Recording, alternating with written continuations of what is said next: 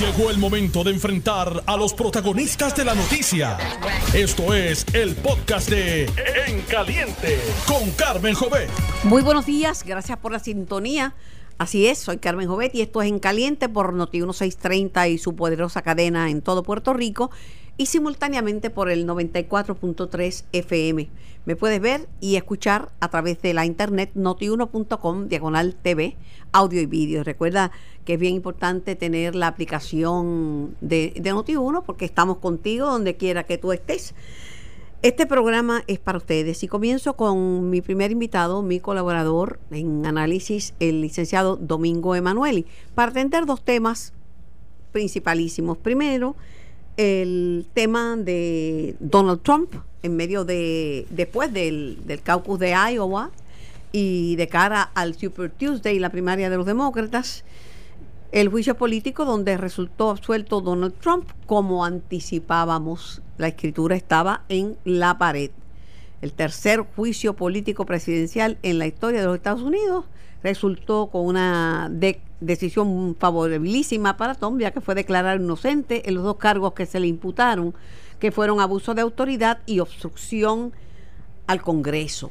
Eh, aparte de eso, pues vamos a Puerto Rico y esta guerra entre el Wanda Vázquez y Pedro Pierluisi, que ya ha cobrado muchas víctimas, eh, por así decir. Buenos días, Domingo. Buenos días, Carmen, para ti, para los amigos y amigas de Notiuno, saludos. Saludos. No hay sorpresa para mí, eh, obviamente no tenían el número de votos, nunca lo tuvieron y era, en, mi opinión, absurdo pensar que iban a alcanzar esos votos cuando la historia de los Estados Unidos, en esos procesos históricos, Bill Clinton en el 99 salió bien, como salió bien el presidente Johnson en el 1868. Eh, Nixon presentó su renuncia en lugar de enfrentar un levantamiento de su propio partido. Y, y, la verdad que un año de elecciones al principal, eh, al líder de los Estados Unidos y único candidato, o sea, por el Partido Republicano, eh, eh, no sé, no sé cómo pensaron que podían lograr algo. Mira, Carmen, yo, yo, creo que este, eso comenzó originalmente como una con una indecisión en la Cámara de Representantes, porque no sé si te acuerdas, pero este Nancy Pelosi originalmente no quería darle para adelante este asunto. Entonces fue el grupo de los eh, liberales, de los ultraliberales del Partido Demócrata, que empezaron a empujar este a la presidenta para que eh, hiciera el llamado para la investigación que dio lugar a, a, todo a todo esta a todo este procedimiento de residenciamiento. Entonces, a la larga, a quien ha perjudicado esto es a la candidatura de Joseph Biden, porque ha salido a reducir todo, todo, toda la información relacionada con su hijo y con los negocios allá en Ucrania. Entonces, el presidente. Y a crear la duda entre los seguidores, duda. porque estaba número uno y ha ido descendiendo, pero dramáticamente. Sí, sí entonces. Que un sí. Buttigieg, Mayor Pitt de, de, de, Indiana, este, le ganara la, la de Sí, sí, sí, entonces pues estamos hablando, ya estamos hablando de que este el presidente salió ileso. Es más, yo te diría que políticamente hasta eh, fortalecido, porque ellos, los senadores los republicanos, eh, mayormente lo, y, y, y, el, y el presidente, se jugaron una baraja muy importante y es que trajeron a un académico de la talla de Alan Dershowitz que dijo, mira, esto, estos delitos no son residenciables. Entonces, ¿qué sucede? Pues tú podrás estar de acuerdo a favor de lo que dice este Alan Dershowitz, pero nadie duda de su capacidad intelectual. Entonces, eso le dio peso a, a lo y una justificación a los a los senadores republicanos para no eh, abrir el llamado testigo. Me parece a mí que, pues como tú bien dijiste al principio del programa, ya la escritura estaba en la pared y entonces ya el, tenemos un presidente que ha sobrepasado eh, esta marea y se va, va, a unas, va a unas elecciones sin primaria y va a unas elecciones o sea con, con, con una fortaleza de su base más fuerte que nunca Trump eh, no tiene modales y no tiene lo que llaman correct, political correctness, no es correctamente político. Eh, negarle eh, la mano. A, aún a la persona que le está haciendo el, juicio político para expulsarlo, para un impeachment, pero no guarda ni siquiera las apariencias. Eh, y creo que Pelosi perdió mucho porque al romper el discurso lo que se vio fue una persona frustrada que no pudo lograr su objetivo con Trump. Pero fíjate, Carmen, yo, yo, yo en eso difiero un poco. Yo creo que ella actuó ella actuó, ella actuó, o sea, políticamente muy astuta. Sí, para coger la oportunidad de fotografía. Sí, exacto. Y ella, por ejemplo, ella tiene que saber que no, ella él no le iba a dar la mano. O sea, sé que no le iba a dar la mano a ella. Pero entonces, cuando no le da la mano, ella muy gentilmente se sienta eh, o está durante todo el discurso allí y cuando él acaba el discurso ahí es que le rompe le rompe el papel que es un papel o sea que nadie puede decir que no hizo caso porque ella lo escuchó. Lo que ella está diciendo es eh, ya ya iba es lo que se podría entender es que este discurso ya acabó y, y entonces enseñar o en un lenguaje simbólico para devolverte este la falta la, la, falta de civismo que tú me demostraste pues no no estamos no estamos muy lejos eh, pero yo lo que creo verdad en política las mujeres tenemos que aportar otra manera de hacer las cosas eso es políticamente de una manera eh, buena de llamar una oportunidad pero este esa guerra personalista, no te saludo, rompo lo que tú dices, no creo, no creo que sea buena. Yo creo que el americano promedio está buscando un poquito, igual que el puertorriqueño, un poco de sosiego. Eh, llega el momento que hace falta paz en medio de la tormenta. Carmen, pero ahí, allá en, en, Estados Unidos, cerca de un 18 o 19% votó por Elizabeth Warren. O sea que eso se está diciendo que que el, que el movimiento electoral de las mujeres es bien fuerte en Estados Unidos. Sí, pero fíjate, eh, uno de los temas de controversia es que una persona que uno asume que es un liberal de los 60, este y candidato también, precandidato a la presidencia, Bernie Sanders, le dice a ella que mira, no te vistas, que no vas, ninguna mujer va a ser presidenta de los Estados Unidos. Eso le quedó, eso le, eso le quedó mal, eso le quedó mal a Bernie Sanders, pero me imagino que fue en un momento en un momento que estaba arañando eh, votos en algún segmento, porque fíjate que eh, entre ella, entre Elizabeth Warren y Bernie Sanders, este, te coge un segmento bien fuerte del Partido Demócrata. Este, hay que ver, hay que ver cuando entre, cuando entre eh, eh Bloomberg, no, Bloomberg, Bloomberg, Bloomberg, Bloomberg, Mike Bloomberg. cuando entre Bloomberg. Él vende muchas cosas también, ¿sabes? Sí, no, sí, sí, sí. Pero, y, él, y está en Nueva York también, pues mira, cuando está este. Cuando entre Bloomberg, hay que ver cómo cómo se va a comportar la primaria este, es un hombre que todo lo calcula, es un hombre que, que sabe mucho de política, sabe mucho de análisis. Eh, de análisis sabe mucho de, Chavo, le metió una campaña intensa en Fox News, que es el único que se ha enfocado así dramáticamente en Trump, porque los demás están literalmente comiéndose por los rabos, acusándose de uno de viejo, otro de que estás enfermo, otro que no puede porque tiene un ataque de corazón, uno le dice tú eres un derechista, no, tú eres un izquierdista, ustedes están con los fondos del Medicaid, se han tirado a matar. Sí, pero yo creo, yo creo que él, entonces es un New Yorker también, este, tuvo el Partido Republicano, luego como independiente, ahora demócrata. Pues tú sabes, yo creo que, que ese podría, ese podría ser un, elemento de, cohesión entre el Partido Demócrata. Sí. Vamos a Puerto Rico, esta guerra de un en esta esquina los seguidores de Wanda Vázquez, en esta esquina los seguidores de Pierluisi. Y cuidado que las cabezas de de uno corren peligro, depende, mira, ahora el que se reunió con Luis, él dice que en horas libres, que había pedido el día libre, ¿verdad? Pero renunció, renunció y la crítica es que el que lo tiró a, los leones fue Pierluisi con el afán de estar colgando fotos. Sí, que lo puso, que lo puso en las redes. Yo, pues nada, mira, yo te voy a decir una cosa, o sea, lo, único que, que yo creo es que, que la gobernadora pudo haber eh, se pudo haber sentado con, con, con el director de SESCO, porque yo no creo que la, la, posición de dirección de SESCO sea una de confianza en términos de protección constitucional. Si tú me digas a mí que es el director el, del gabinete, el, el, secretario de, El contralor de Sí, no, no, el director de obra pública, pero ese en particular yo creo que que no, que tú no puedes despedirlo así tan fácilmente. Eh, pero definitivamente la gobernadora tiene que buscar gente que de su confianza al lado de ella este y por ahí va abajo ya tú vas a ver otros jefes de agencia que los identifican con con con Pierluisi que le, le pedirá la renuncia. Una lástima porque dentro de lo que se mencionan en el periódico hay unos, unos jefes excelentes. Este, así que la gobernadora debe, debe jugar con mucha cautela este, esa posición, pero obviamente ya va a querer gente de su confianza al lado. Por otro lado, lo que, lo que uno percibe, Carmen, es que cada día que pasa, o sea, Pierluisi tiene más fuerza dentro del aparato eh, eh, político del PNP. O sea, tú, tú lo notas lo notas y, y, va, va fincando con mayor con mayor fuerza en distintas en distintas distinto a la campaña anterior esta campaña que él está haciendo eh, para estas primarias es muy distinta a la que hizo para las primarias contra Ricardo Sí, sí, Domingo, pero yo lo miro de esta manera. Los tiene seguidores Wanda Vázquez que son políticamente verbales y son, en el mejor sentido de la, de la palabra, agresivos en el debate político y pueden acabar con la imagen de Pierluisi. Eh, pero, pero, te puedo mencionar Gary eh, Rodríguez, que es bien fogoso, y te puede ir un montón de gente más. quizás puedan acabar con Pierluisi, pero, pero no sé si puedan conseguir que Wanda sea gobernadora. No, pero mira, yo te voy a decir una cosa. O sea, a Pierluisi, a Pierluisi, ¿qué es lo más malo que le pueden decir a Pierluisi?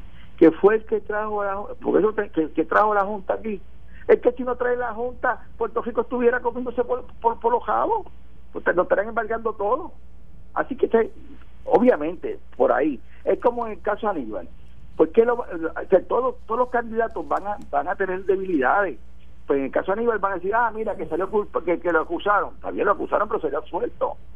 Tú sabes, y, y, y, no, y, y un choque caso y los demás se absuelto unánimemente por un jurado, pues tienen que enfrentarse a eso.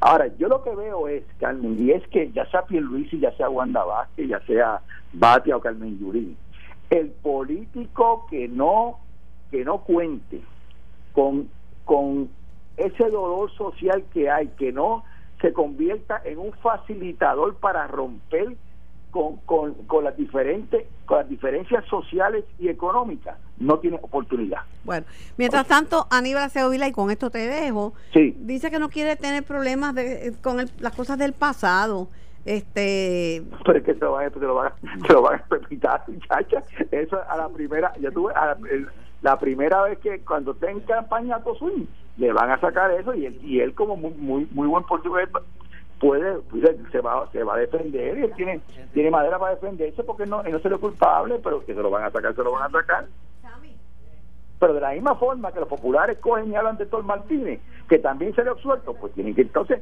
respetar a Héctor Martínez. Entonces, porque aquí hay dos varas. O sea, si tú vas a criticar, a, no quieres que critique a Aníbal Seguridad, tampoco critica a Héctor Martínez, porque bueno. Héctor lo absolvieron. Gracias, gracias, ah. mi querido ah. amigo y colaborador Domingo Emanueli. Igualmente, Carmen. Bueno, va a haber eh, una importante asamblea del Partido Victoria Ciudadana y allí estará la retadora, quien ha retado a la licenciada Alexandra Lúgaro, Leslie Martínez Botet, abogada de profesión, y la tengo en línea telefónica. Buenos días, licenciada Martínez Botet. Buenos días, Carmen. Un placer estar en sintonía contigo, saludando a tus radioyentes. Agradezco sumamente que me des la oportunidad de expresarme en tu programa. Aquí no discriminamos. Aquí ha estado muchas veces Alexandra Lugar y gente de todos los partidos y a usted pues bienvenida al ruedo de, de, la política. Y yo en verdad respaldo que más mujeres se envuelvan porque somos mayoría y estamos muy mal representadas. Pero ¿por qué retar a Alexandra Lugaro que es en términos de de reconocimiento, de factor reconocimiento, eh, eh, la que está delante y la que las elecciones pasadas llevó una voz cantante que le significó miles de votos convirtiéndose en el tajo de, de esas, como dicen en el argot típico, en el tajo de la, de la campaña política de hace cuatro años. Definitivamente, la licenciada Alexandra Lúgaro es una pionera, ha roto esquemas y como dije en la conferencia de prensa anunciando la asamblea del domingo 9 a las doce y media del mediodía en el, en el Centro de Bellas Artes de Cagua, nos vamos a carear ahí. La licenciada Lúgaro ha aguantado por defender al puerto, al pueblo de Puerto Rico, insultos de los medios y en las redes sociales. Y yo exhorto a todas las personas que eduquen, a las personas que vean haciendo ese tipo de comentarios, porque los seres humanos nos tenemos que apoyar y no insultar a las personas sin conocimiento. Debemos crecernos y apoyarnos y exaltar las cualidades. La licenciada Lugaro es una excelente pero, política. Pero usted no la apoyó en las elecciones pasadas, usted admite que votó por Manolo Sidre. Sí, yo en ese momento eh, quizás en la forma que ella se proyectó, a mi entender, ahora es retrospección, entiendo que ella estaba pasando por la muerte de su papá y a mi entender no dio la proyección, la proyección que yo hubiera esperado de mí misma. Eh, en realidad, ella movió las redes, eh, activó a los milenios, hizo muy buen papel representando a las mujeres de Puerto Rico y a la juventud. ¿Cómo, ¿Cómo van a salir esa selección? Porque yo conozco mejor el método de primaria, ¿verdad? Donde van los miembros de esa colectividad y seleccionan, pero ¿cómo es ese método alterno, aleatorio? Ok, va a haber una asamblea donde por consenso se va, las, los candidatos se presentan según el orden de los puestos, dependiendo del municipio en que representan y el apellido, serían los turnos eh, cada candidato expone, se escucha, luego de que ambos candidatos, en el caso que haya dos, en el caso de la gobernación, después que la licenciada Lugaro y esta servidora expongamos nuestras plataformas brevemente, porque no nos dan mucho tiempo, se procede a votar por conteo de manos y o en papeleta. En el caso de que se contabiliza, cada una va a tener su equipo que va a estar eh, pendiente fiscalizando el conteo y se emite la determinación a la Asamblea, donde la Asamblea ratifica esa elección. El, la, la licenciada Lugaro había dicho a los medios que ella necesitaba a los estadistas. Eh, entonces ha mencionado algunas personas estadistas, pero que cuando uno le pregunta a, a, líderes del PNP y a líderes de, del antiguo partido estadista republicano o a estadistas realengos, dicen que nunca los conocieron como, como activistas de, de, ese, de ese partido. Eh, es inmaterial en este momento, tenemos que olvidarnos en este momento preciso de elecciones, aunque el estatus nos tiene arrodillados como hemos estado, que hemos sufrido, hemos visto como el presidente de Estados Unidos nos tira con papel toalla y nos humilla, hemos visto como nos calumnian, hemos, hemos visto como de plano nos han dicho que no a la estadía. El momento de unirnos y movernos de O sea que el, el, en este momento el estatus no es issue para usted. no, sí, no definitivamente por el por el por el estatus es que estamos como estamos, pero en el momento de activar el movimiento Victoria Ciudadana, todo el pueblo nos tenemos que unir para darle un traspié al, al establishment, al establecimiento de la estructura, para dejarles saber que no nos van a seguir aplastando, ni mintiendo, ni la transparencia. Claro, pero que se, yo creo que se puede hacer ambas cosas, votar por candidatos que sean alternativas y el estatus también, no es una cosa o la otra.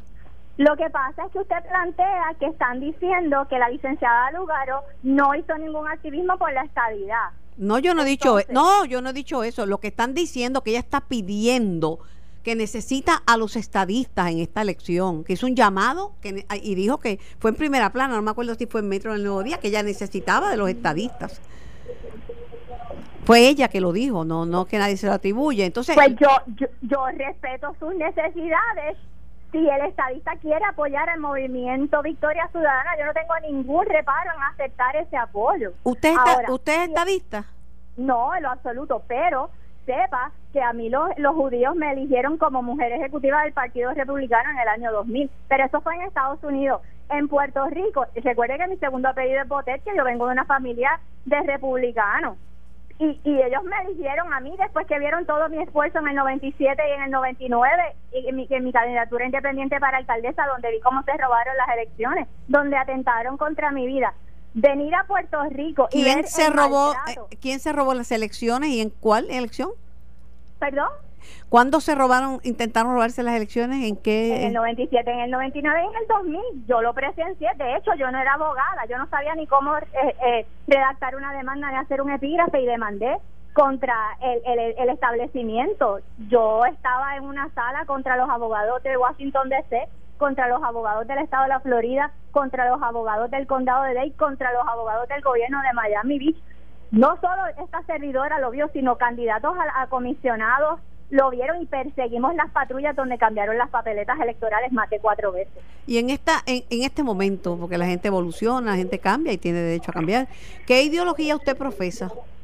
Pues mire, yo declaré entre la soberanía y el independentismo y hemos comprobado basado en la inercia, la ineptitud de nuestro gobierno y del gobierno federal, que no necesitamos que no necesitamos porque ellos no han correspondido, nosotros nos hemos desbordado con el 7.25 la hora a que nuestro pueblo en el suroeste tenga agua, comida y tenga una caseta. Ahora mismo yo estoy en el comité interdisciplinario del Colegio de Arquitectos y Arquitectos Pasajistas y del propio fondo del Colegio de Arquitectos se están eh, construyendo unas casas de PVC para darles albergue se están construyendo unos baños eh, portátiles donde se acopia agua con, con calentadores que, que solares y se reciclan propagandas y, y cruzacalles para dividir los baños para que la gente pueda ir al baño decentemente y darse una ducha caliente. Es, eh, eh, yo he hecho muchísimas cosas sin dinero y el puertorriqueño es súper creativo y yo amo mi pueblo y estoy muy orgullosa de los puertorriqueños. Gracias por su tiempo, gracias por su participación en este programa y estamos a sus órdenes. Igualmente, un abrazo a Marcel que competía conmigo en las, en las competencias de oratoria cuando estábamos en escuela superior. Se lo daré, se los doy todos Muchas gracias por su tiempo, Carmen. El Señor nos bendice. Gracias a usted y éxito en su gestión. Estamos en vivo, vamos a escuchar a la gente. 787-758-7230 es el número a llamar. 787-758. 7230. Escucharon el análisis de Domingo Emanueli sobre lo que está pasando en Estados Unidos, luego de la absolución de Trump, y lo que está pasando en Puerto Rico en esta guerra entre entre Wanda Vázquez y, los seguidores de Wanda Vázquez y los de Pierluisi y a la licenciada Leslie Martínez Botet sobre su aspiración eh, eh, a retar a Alexandra Lugaro como candidata a la gobernación por el partido Victoria Ciudadana. Buenos días, ¿quién me habla y de dónde? Buenos días. Sí. Buenos días. Hola. Hello. Buenos días. Sí, buenos días. ¿Cómo se encuentra Carmen el público en general? ¿Perdón? El público en general, ¿cómo está todo? Todo el mundo bien, gracias. Adelante con su planteamiento.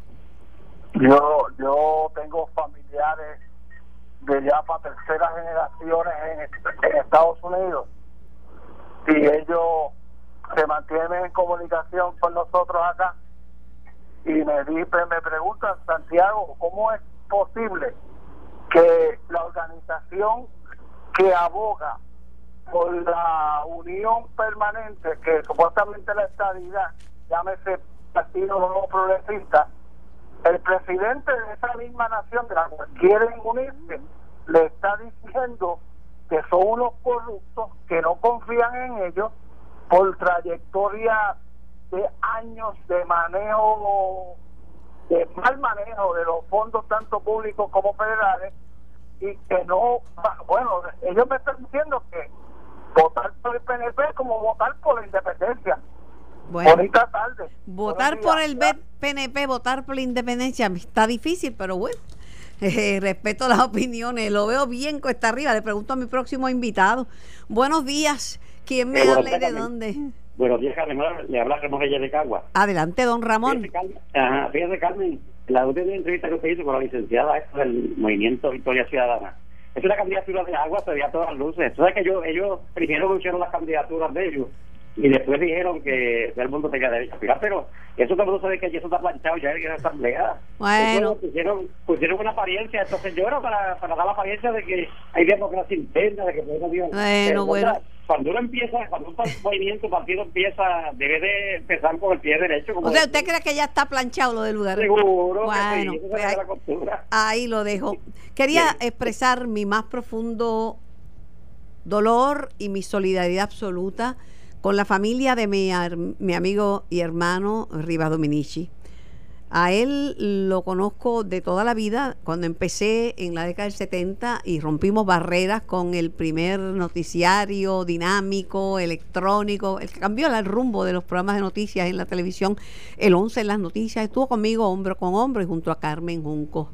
Él, una persona especial, Rivas Dominici, por muchos años fue el director ejecutivo de eh, la Asociación de Radiodifusores y yo viví muchas aventuras preciosas con él que descanse en paz a su familia, que es mi familia. Les envío un abrazo bien fuerte y sé que la comunidad de radiodifusores está conmovida y se une también en el dolor de esta familia, familia, una familia insigne, la familia Rivas Dominici.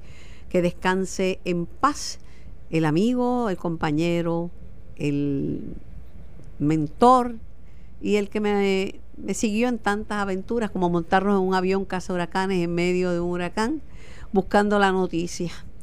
Descansa en paz, hermano y amigo. Voy a la pausa. Estás escuchando el podcast de En Caliente con Carmen Jovet de Noti1630. Bueno, estamos en vivo. Este programa es para mí. Hay que mantener la cordura, hay que mantener el sosiego y hay que mantener el buen humor porque las, las grandes verdades se aceptan mejor, se pasan mejor eh, con, con una nota de humor. Y le voy a cantar unas cuantas verdades al amigo Charlie Rodríguez, presidente del Partido Demócrata de los Estados Unidos en Puerto Rico. Buenos días, Charlie. Buenos días, Carmen. Un placer estar contigo. No venía a que me dieras ya la cartilla empezando, pero bienvenido, bienvenido. Te la voy a tirar. A mí lo que siempre me ha parecido, y voy a tener un, debate el próximo em, eh, lunes eh, a las 8 de la noche sobre el tema de, la, de los demócratas y quién puede ganarle a Trump, ¿ok? Lo que resulta absurdo es que aquí se celebra unas primarias, andaba como, como pollo sin cabeza buscando los chavos, el presidente de la Comisión Estatal de Elecciones, a pedirle a, Yarejo que le diera, que necesitaba dos millones, se los dieron. Para hacer la primaria aquí, que se endosen candidatos. Uno dice, yo estoy con Biden, no, no, el mío es Bloomberg. Y Bloomberg está gastando aquí un billetal en promoción y aquí uno va y vota por el candidato a la presidencia, pero luego no puede votar por el presidente, no existe un voto presidencial, aunque gente como Héctor Ferrer Díaz había propuesto, y lo propone también Adolfo Kranz, que eso es un, un, caballito de batalla que él tiene, el voto presidencial para Puerto Rico. Aquí no nos envolvemos en toda la jeringa, pero no podemos votar el presidente. Bueno, pues mira, Carmen, la realidad es, es una gran verdad. Bueno, claro que sí, porque... Te la, canté en la cara. Y, y estoy de acuerdo contigo, porque la condición colonial de Puerto Rico limita los derechos que podemos nosotros Pero eh, dentro invocar como ciudadanos americanos. se puede conseguir el voto presidencial. Bueno, lo que pasa es que ya esto se propuso en una ocasión y realmente Muñoz Marín compareció ante Muñoz Marín creía en el voto ante comisiones en la Cámara de Representantes Federal cuando se estaba estudiando extender el voto presidencial a los residentes del Distrito de Colombia. Y Muñoz Marín dijo dos cosas, dijo que él favorecía eso e inclusive que estaba consciente de que habría que tal vez pagar contribuciones federales, lo cual él no rehuía. Eso está en un testimonio plasmado por parte del gobernador de Puerto Rico, Luis Muñoz Marín, ante una eh, interesantísimo comisión cameral federal. interesantísimo, pero no tumba mi argumento de que es absurdo hacer primarias, buscar los chavos para esa primaria, participar. Eh, seleccionar un candidato a la presidencia y luego no poder votar por él es absurdo no poder votar por el candidato que podemos nominar debido a nuestra condición colonial.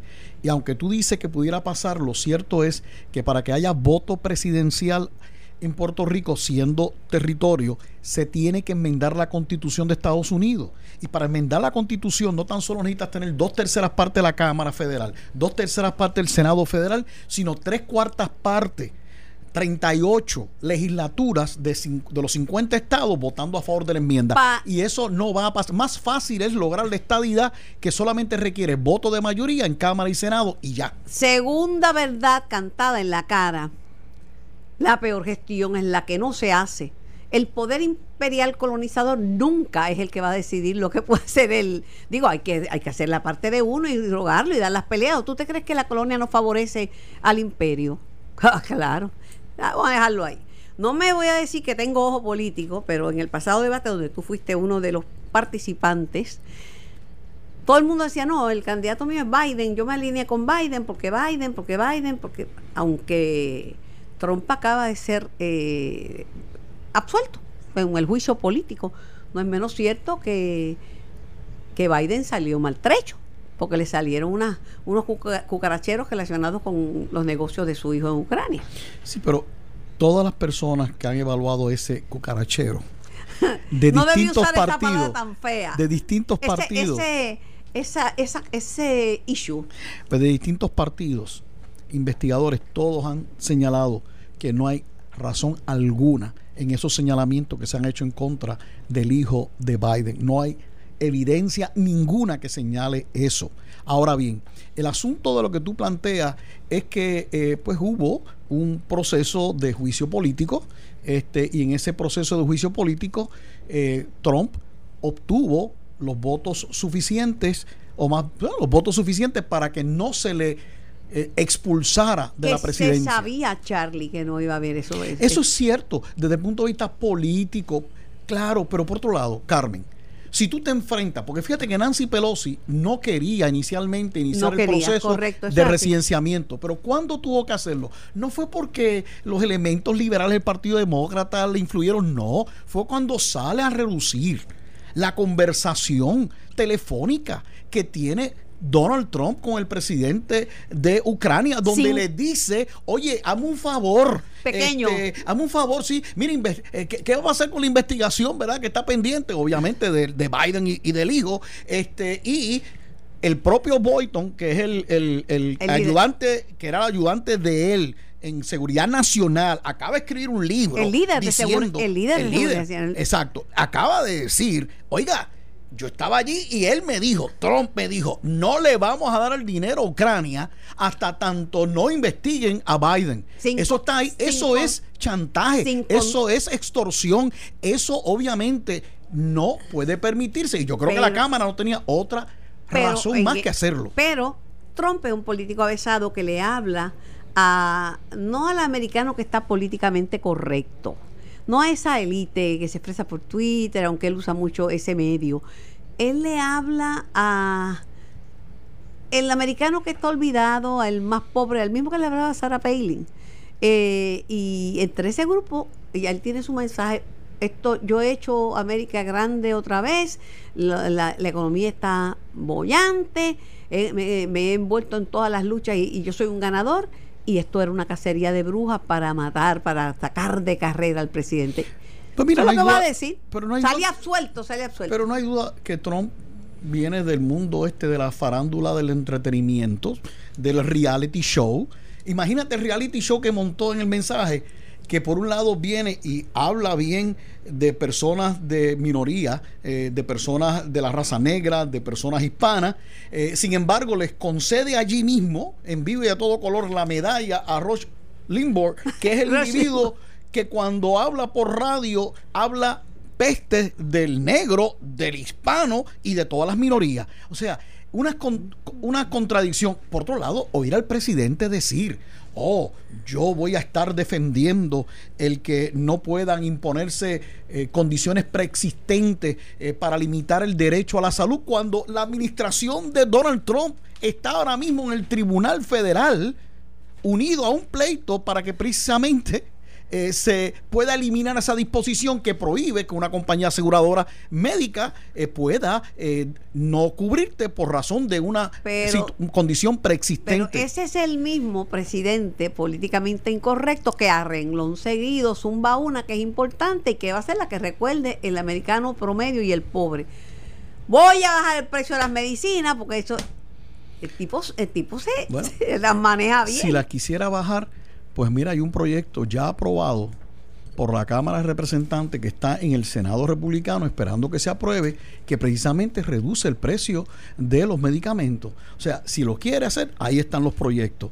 Pero la realidad es que, mira, está, hay mucha controversia. Lo del desempleo, por ejemplo, sí, ha habido una reducción en el desempleo durante la administración de Donald Trump de un por ciento de más o menos 4.7, 4.5%, se ha reducido como a 3.7, a 3.5. Pero lo cierto es que durante la administración de Obama el desempleo bajó de sobre 10%, un poco más de 10%, a 4.7%. Converso con- Obviamente hubo una mayor reducción de desempleo y esa tendencia continuó durante los con años el de Trump. expresidente del Senado de Puerto Rico, licenciado Charlie Rodríguez, y presidente del Partido Demócrata aquí en Puerto Rico, que como ustedes saben, tiene la particularidad que hay demócratas estadistas y hay demócratas populares. Que eso no se ve en el Partido Republicano. Yo no sé si hay algún popular que sea republicano. Puede haber, pero no, no bueno, en un momento dado habían dicho que Tatito Hernández era. No, Tatito pero es después él dijo, no, después él, él me dijo a mí que no, era. Tatito está en el comité de Biden, De Biden. Con, con, con Carmelo Ríos. Muchacho, no digas eso. Te- Correcto. Mira, eh, otra gran diferencia. Trump está postulándose o corriendo, como dicen por ahí incorrectamente, pero está postulándose solo, Charlie solo. Todavía la gama de gente del, del Partido Demócrata siguen sumando candidatos. Ahora entra Mike Bloomberg. Eh, y se diluyen los candidatos entre sí. Además que la campaña entre los demócratas ha sido virulenta. Te dicen, no, ese tiene, mira qué comentarios para tirarle a, a- a- a- a un candidato. No, ese está muy viejo. No, ese está muy joven. No, esa es mujer y una mujer nunca va a llegar a la presidencia. Pues muchacho, ese no, porque ese le dio un ataque al corazón. Ah, Pero fíjate, me llama la atención esto porque eh, Carmen. te están comiendo por los rabos, Carmen, Charlie. Pero Carmen, tú y yo hemos estado en política, digo, yo activamente y tú como pues periodista, en política estas cosas ocurren. Mira, cuando corrió Donald Trump, habían, qué sé yo, 18 candidatos republicanos. Y cuántas cosas no le dijo Donald Trump a sus contrincantes, Pero los insultos, quedó- y finalmente quedó como candidato Pero- y ganó. Lo que estoy diciendo a ti es que, claro, una lucha primarista demócrata, donde hasta el momento ahora hay 11 candidatos, pues va a haber unas diferencias entre Pero ellos. que no se perfila, por ejemplo, eh, eh, uno gana aquí, el otro gana allá. y el- Vamos a ver, Iowa. Uno que yo te dije, y creo que acerté, pues todo el mundo está enfocado en Biden en el primer debate. Te dije, Major Pitt de South Bend, Indiana, Pete Buttigieg, me parece, gracias a mí, me parece una estrella brillante dentro del Partido Demócrata. Primero, una persona abiertamente gay, y allí dio su expresión de, de cómo gente conservadora le apoyó en South Bend, Indiana. Segundo, militar, con experiencia en la milicia, que tú sabes que eso lo toma en consideración. país, Estados Unidos casi siempre está en guerra contra algún otro país. Eh, con, joven y articulado, pues no le veía mucho, pero es el que se, en el revolú mal llevado y mal hecho de, de Iowa, de los caucuses de Iowa, este salió adelante, ganándole a Bernie y, y la primera en la primaria, o más bien el caucus, pues no es una primaria, el te caucus. llevo que muy se- al palo. No, no, no, no, que estoy Va- tratando de contestarte. Son muchas las, las preguntas que haces en una y estoy Pues, tratando te de, llevo al palo, es de llevarte. Pero mira, en el caso de Iowa, Iowa eh, esa, ese caucus no lo corre eh, un proceso electoral independiente, sino lo corre precisamente el propio Partido Demócrata del Estado. Y ellos Y lo corre mal. Bueno, lo corrían bien hasta que decidieron para agilizar el proceso, contratar esta aplicación donde la persona podía votar a través de su celular inteligente estando presente eh, en el en el caucus y notificar los como, que son resultados. como town hall meetings. Sí, y, y notificar los resultados a través de este app. Lamentablemente el app tuvo una dificultad enorme y no se pudieron saber los resultados inmediatamente, eh, pero eh, no hay eh, ninguna evidencia de que se haya alterado el resultado porque está lo que llaman el paper trail, están las, las papeletas o las boletas como llaman en otros lugares donde las personas marcó su preferencia y eso está allí y ya lo están informando. Ahora, este pues sí, Peter Buttigieg eh, ya se Pete Buttigieg ya se estaba diciendo que iba a tener una buena noche en Iowa, eh, muy seguida, muy muy de cerca por Bernie Sanders. Por dos puntos Este, cada- y luego está Elizabeth Warren y un poco rezagado Biden, aunque nunca, nunca se puso a Biden adelante en Iowa. Nunca estuvo adelante en ninguna encuesta, en ningún sondeo que se En hizo. el caso de Bloomberg, que entra tarde a la campaña, pero entra bien, porque creo que ha metido 22 millones en Estados Unidos. Bueno, y con lo que pasó en Iowa, creo que le ayuda a que la gente diga, bueno, a lo mejor necesitamos un candidato distinto, Digo, ¿verdad? te- no le da la razón, porque ¿qué dijo Mike Bloomberg? Dijo, yo no voy a meterme en Iowa, me voy a concentrar en el Super Tuesday, en el Super Martes. Y además se concentró en los estados que pueden decidir una carrera presidencial. Florida y sus votantes es el hispanos 17 de marzo. Florida y sus votantes hispanos. Y aunque no es un estado, pero sí celebra primarias Puerto Rico. ¿Por qué Puerto El Rico? 29 de marzo. Por los hispanos que hay, eh, eh, que, que- que viven aquí, que él sabe que Claro. se les asocian tradicionalmente con demócratas y él bregó con ellos en Nueva York, ¿verdad? Pero esa le, le salió bien a Bloomberg. No me enfoco en ese berenjenal, no dije buscarchero, berenjenal, este, sino que me voy para. Espero el Super Tuesday. Metió Charlie. Metió, mientras se comen por los rabos los, los, los- los otros demócratas, le metió un tutazo a Trump, que es el trompo. O sea, fue a bailar en casa del trompo, metiéndose en Fox, en la cadena Fox y comprando, porque es a billetazo limpio. Sí. De hecho, y los que vieron el Super Bowl saben que en Puerto Rico no se vieron todos los anuncios, pero el anuncio solamente se dos anuncios políticos. La primera vez que salen en el Super Bowl, eh, un minuto costó 10 millones de dólares. Eh, solamente pudieron anuncios, eh, Donald Trump puso un anuncio y Bloomberg puso un anuncio. Le, le sigue, le sigue la, la- le sigue el rastro y se le mete en el gallinero del presidente. Sí, bueno, pues hay que ver qué va a pasar en ese Super Tuesday, eh, que es el, el- en, en ¿Tú estás marzo, principio de marzo. Eh, yo, yo tenía una simpatía con Biden, pero te tengo que confesar que, estoy decepcionado con la postura que hizo sobre Puerto Rico. Es el único candidato presidencial que cuando habló del asunto de Puerto Rico, inclusive da la impresión que aceptaría a Puerto Rico tal y como está, eh, colonia, territorio como está. Y la realidad es que ni el Partido Popular está complacido con el ELA como está. Así que ¿Se me- desinfló me, pareció que, bueno, con Puerto Rico esa declaración no creo que le ayudó. En cuanto a que qué va a acontecer En el a caso nivel de nacional. Bloomberg, no, no te adelantes porque vamos a ver la contraparte. Bloomberg enajena a una parte de los demócratas en Puerto Rico eh, porque se manifiesta en favor de la estadidad. Y ahí le te da Bloomberg eh, presumo que sacó sus números y cuando toma esa decisión, no tan solo porque cree en ella, sino porque también políticamente le conviene asumir esa postura, no tan solo por Puerto Rico, porque obviamente entiende que la mayoría del pueblo de Puerto Rico apoya la estadidad, sino también con las encuestas que se han realizado de los puertorriqueños que residen en la Florida Central, donde la mayoría también ha dicho en encuestas, eh, todas las encuestas, de que favorecen la estadidad para Puerto Rico. Así que yo creo que Bloomberg eh, dijo, espérate, vamos a dejarnos ¿Y a ya quién, de, y a quién- de con quién simpatizas en este momento? Porque a medida que evoluciona la campaña, que uno va conociendo sus posiciones, uno va cambiando. Todavía me sigue gustando Mayor Pitt, pero bueno. Mi- Mira, este, me gustan posturas de Mayor Pete, me gustan este algunas posturas que ha eh, dicho Elizabeth Warren y también este hasta Bernie Sanders, ¿verdad?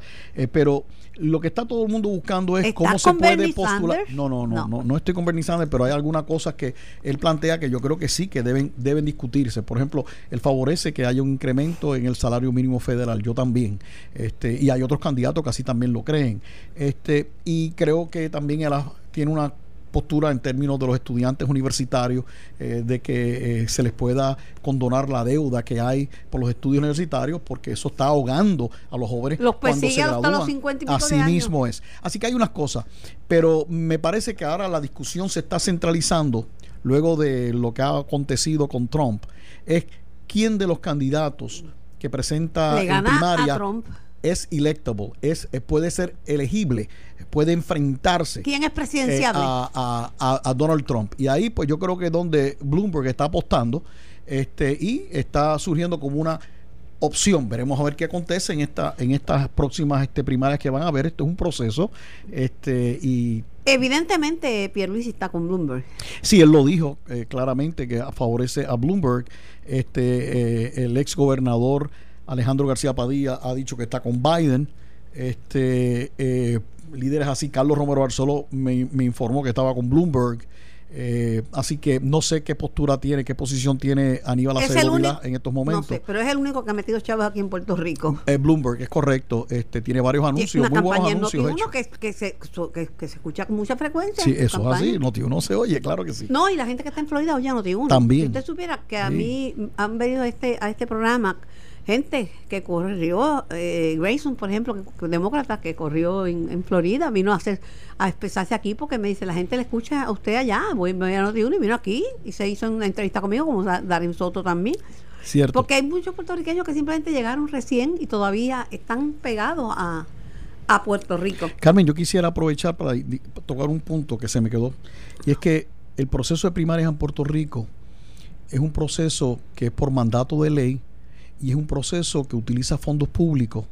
Eso fue impugnado por el Partido Independentista Puertorriqueño en el 1988, que llegó hasta el Tribunal Supremo, el famoso caso del PIB versus Comisión Estatal de Elecciones.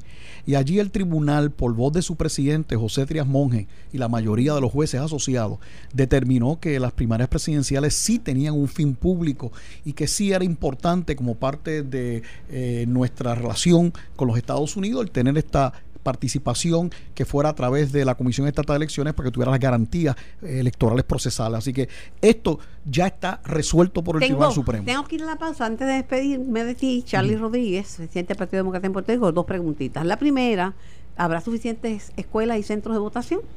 Vamos a tener. Sí, en Puerto Rico hay 1.370 unidades electorales con al menos un colegio de votación en cada una de ellas. No creo que para esta primaria podamos tener esa cantidad de centros de votación abiertos por la situación de nuestras escuelas. Yo calculo que tendremos alrededor de 800, así que vamos a estar agrupando unidades electorales para que la gente pueda votar y se van a estar utilizando las máquinas de escrutinio eh, electrónico. ¿Habrá mucha o poca participación? Pues yo creo que habrá participación en la medida en que los candidatos hagan presencia en Puerto Rico, no tan solo a través de los medios, sino sus comparecencias personales. Eh, me han dicho que eh, Biden, Bernie Sanders, Joe Biden, Bernie Sanders y, Michael Bloomberg piensan venir a Puerto Rico. Ya tuvimos a Elizabeth Warren, ya tuvimos a Amy Klobuchar, este, así que eso va a influir. Pero también yo creo que va a ser dependiendo cuántos centros de votación podamos abrir, ¿verdad? Porque la gente está acostumbrada a votar cerca de su casa. Cómodamente. Este, y si no le pones el centro cerca, pues eso pues afecta la participación. En la última primaria eh, participaron como unos 80 mil personas, primaria demócrata en el 2016, donde se abrió prácticamente un centro de votación por precinto electoral, por no municipio. no hay que presentar ninguna prueba de que uno es demócrata. Eh, bueno, no, cuando, bueno, sí, cuando tú te, cuando tú vas a votar, tienes que afiliarte.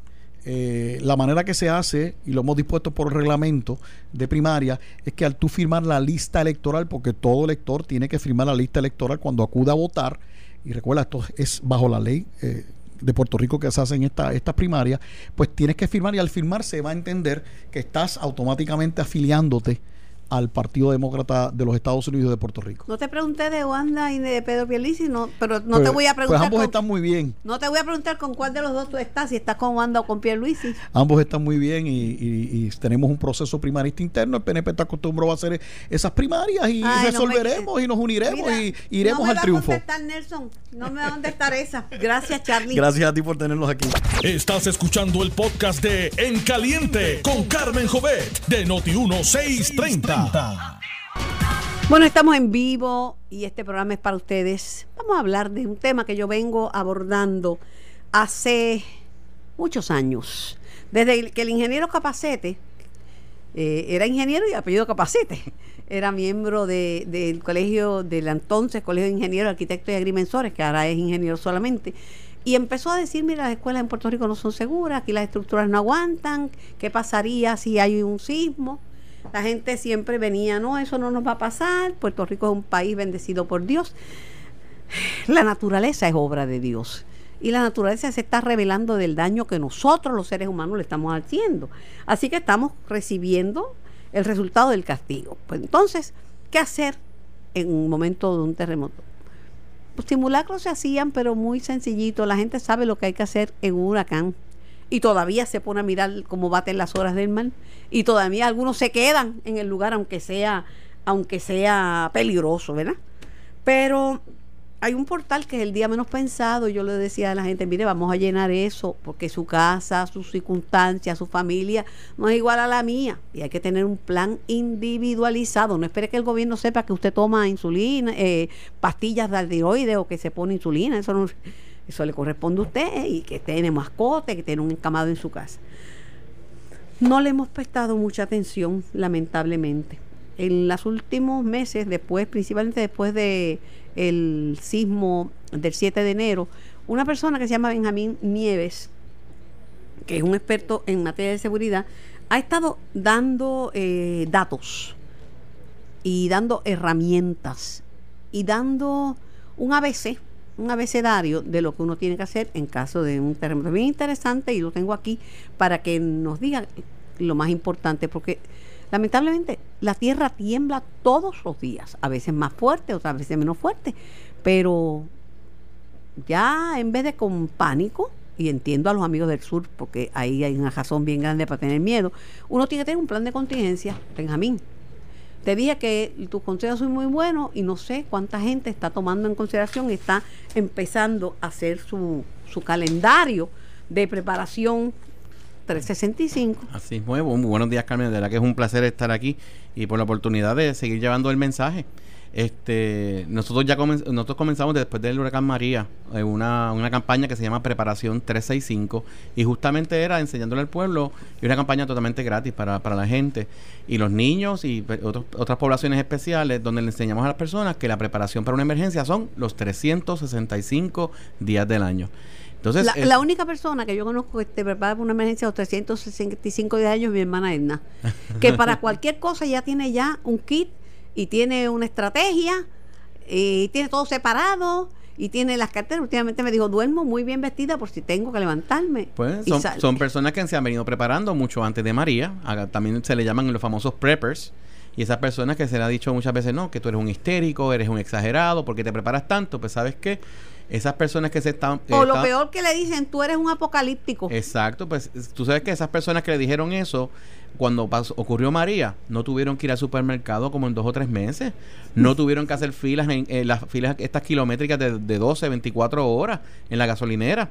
No básicamente, ¿verdad? Sufrieron menos, ¿verdad? Este sí, obviamente hay su, su incomodidad y se adaptaron porque sabía lo que podía pasar. Correcto, y esa es la diferencia entre una persona que se prepara y no se prepara. Hay que entender y últimamente este inclusive el mismo 19 de diciembre de este año 2019 yo hice la versión de preparación 365 Kits y estuve sobre 150 niños con sus padres enseñándoles qué iban a hacer en caso de un terremoto o un huracán y verdad y cuando eh, en caso de terremoto por ejemplo qué iban a hacer ellos cuando papá o mamá no estuviesen con ellos hace apenas tres semanas tuve por primera vez una otra otra versión nueva que hicimos que es para personas eh, ciegas sordas y personas con impedimento físico.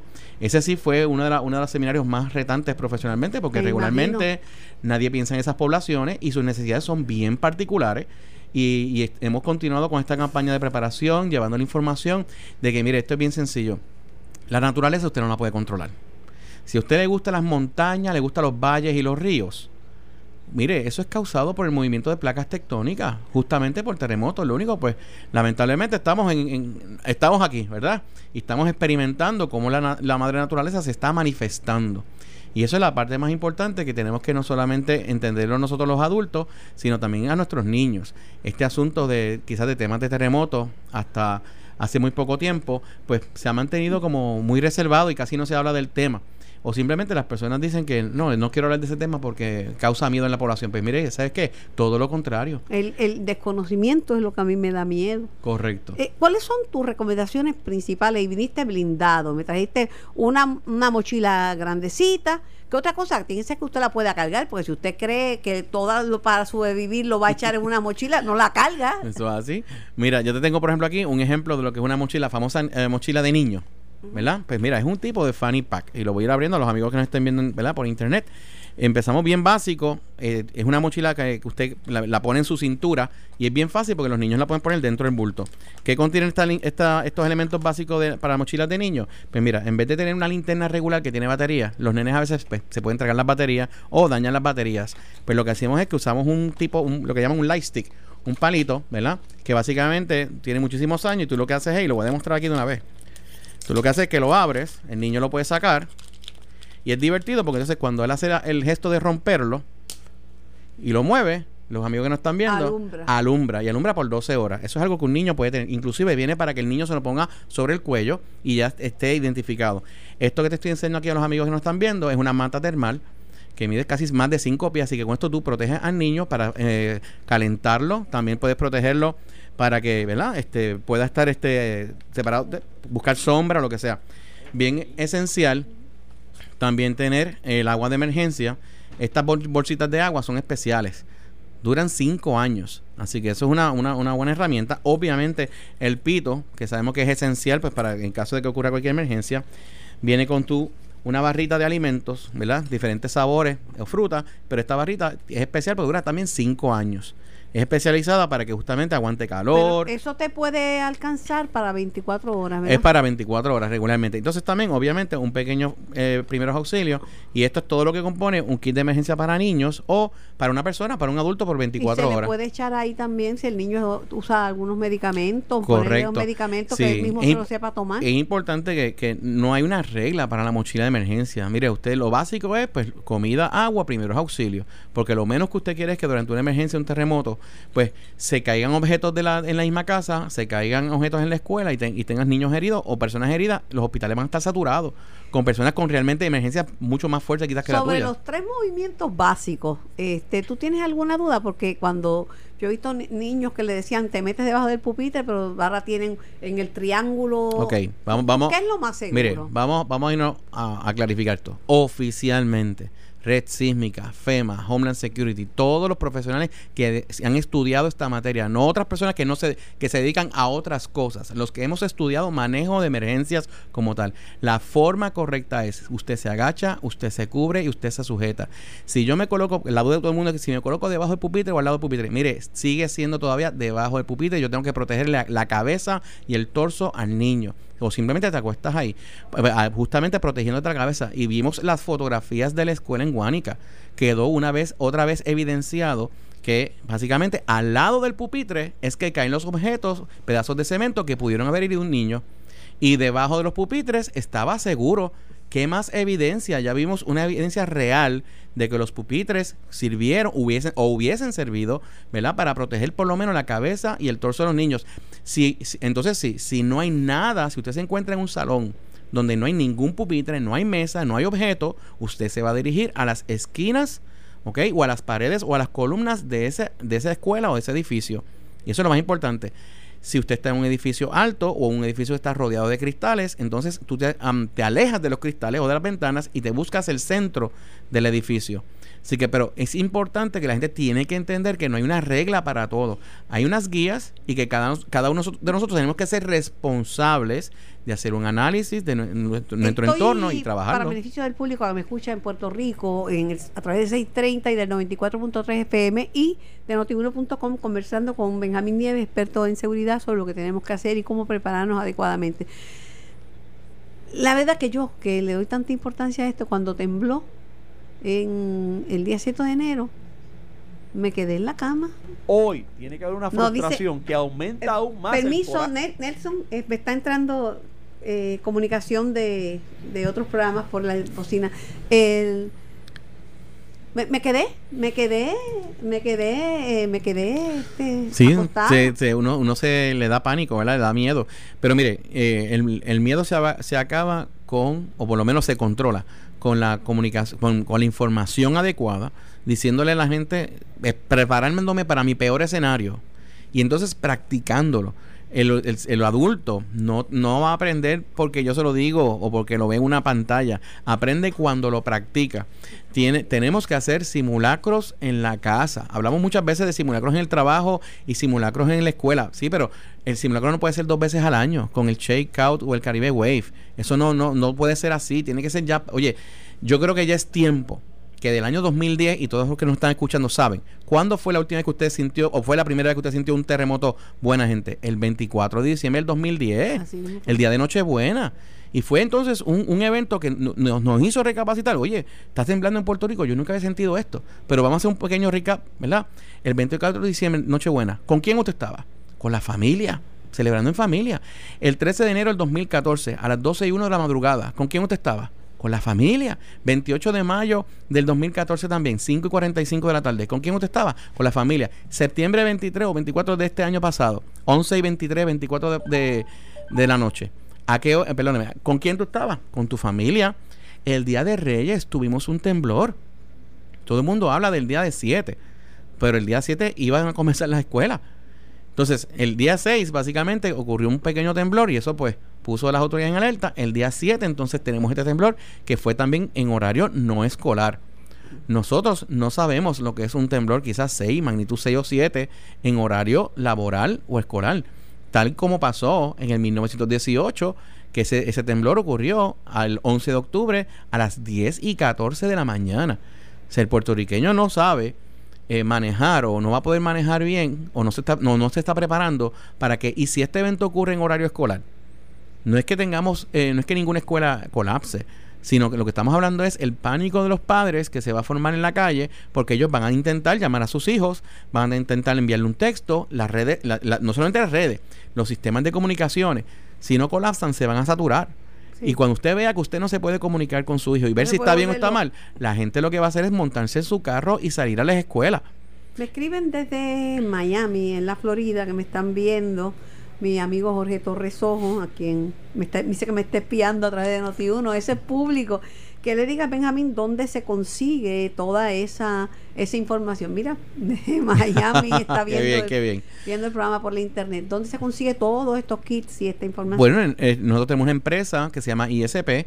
Ya llevamos 25 años con esto, Carmen. 25 años en el campo de emergencias y seguridad. Y la tienda eh, es, una- es la única tienda en Puerto Sí. Rico que vende todos los Pero equipos más- de emergencia. Pero más allá de esto, lo importante es la orientación, Jorge, porque la verdad que esto, uno consigue una mochila, uno consigue un fanny pack, eso consigue en todas partes. Lo que importante es que tú vas a poner ahí y cuál es tu necesidad.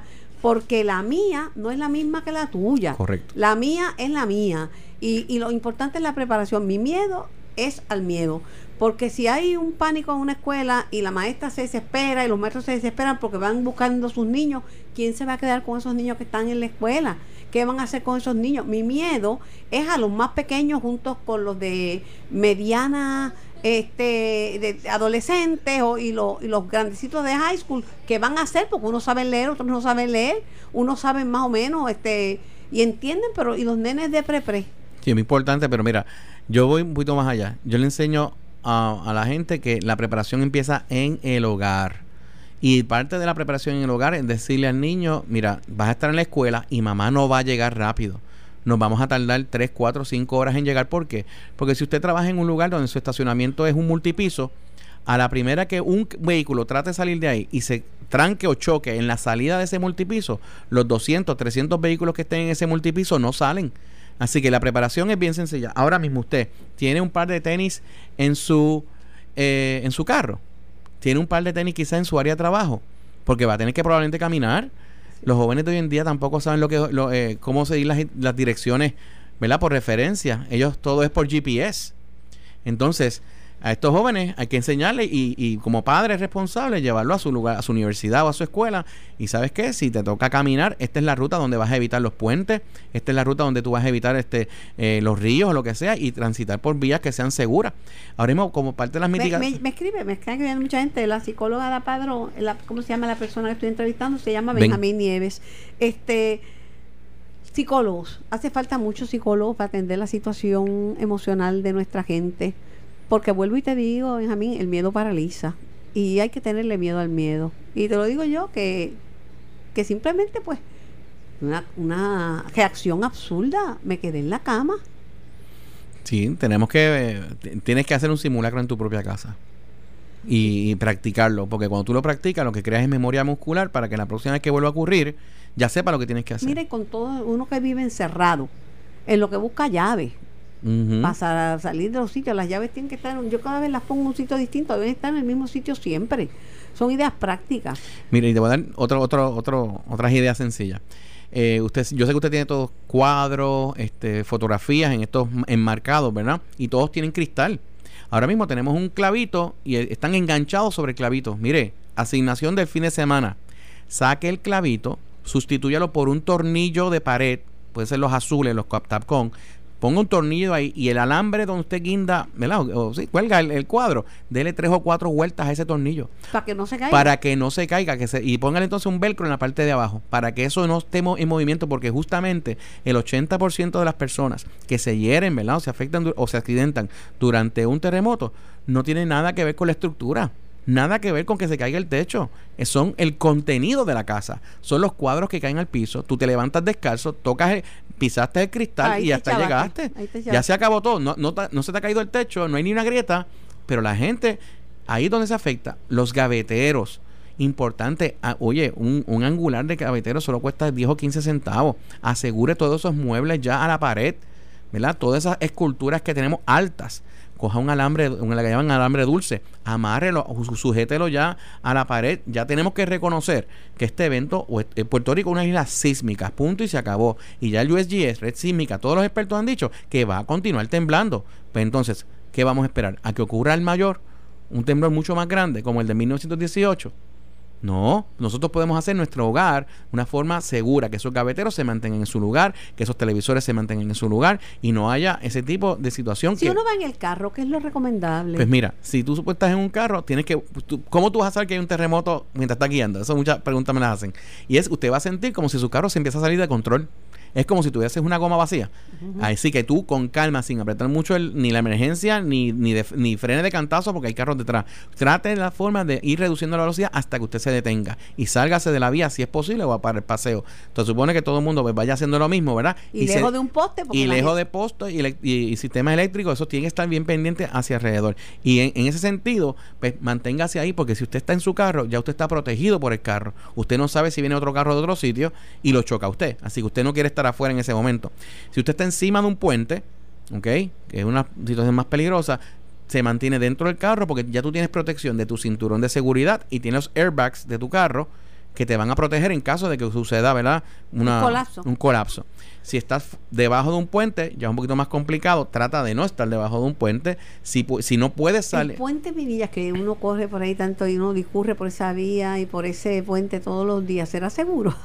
Eso no lo sabemos. La, la realidad, mire, en, en este asunto de, de- de sismos y terremotos, no hay nada seguro. Aquí es 50% planificación y 50% eh, fe de que todo va a salir bien. Y es una ciencia bien imperfecta, porque por lo menos los huracanes sabemos que van a venir. y vienen vaticinios y seguimos las Exacto. rutas y sabemos la intensidad. Y, un y- te- y, un te- y no- y- y otras personas, mire, deje de estar usted eh, tratando de vaticinar los terremotos, porque ahora estoy viendo a las personas, tembló cuatro veces hoy. Ah, ayer fueron cinco, ahora fue dos, ah, pues está bajando. ¿Y qué nos está enseñando la madre naturaleza? Mire que usted no la puede controlar. Usted no puede controlar los terremotos, usted no puede controlar los huracanes. Usted lo único que puede controlar es su preparación. Eso es tan sencillo como eso. Lo único que usted puede controlar en su vida es cuán preparado yo estoy, cuán preparado yo tengo a mis hijos, cuán preparado yo tengo a mi familia. En la mochila de adultos que tienen, yo sé que a mí me gustaría tener. No, me dice que no es, para, no es para usarlo, pero es bueno tener un teléfono celular porque en algún momento se va a normalizar Claro, esto, ¿verdad? no solamente eso, hay personas que están usando radios, están buscando otras alternativas de comunicación. tener un radiecito de batería. Eso es importante, no, de batería y hasta solar. Ya vienen solar. Aquí yo te dejo un ejemplo de varias cositas que trae ya uno fam- ¿verdad? familiar, por decirlo así. Cositas que la gente ni piensa. Mira un vaso, vaso de metal. Porque a veces conseguiste agua. Puedes tomar agua, pero no tienes dónde, dónde echarla, ¿verdad? Tu mascarilla de polvo. Aquí, mira, hasta, hasta cartitas de para entretenerse para los niños. Porque esos nenes van a pasar, pues, o pueden pasar un tiempo, ¿verdad? Volvemos para atrás Fósforo. fósforo, lo más básico, volvemos a lo mismo. Este, aquí, por ejemplo, el ejemplo que te estoy enseñando trae comida, pero esta comida tiene eh, es seca, ¿verdad? Es deshidratada, pero dura 25 años. ¿Y dónde uno va a cocinar?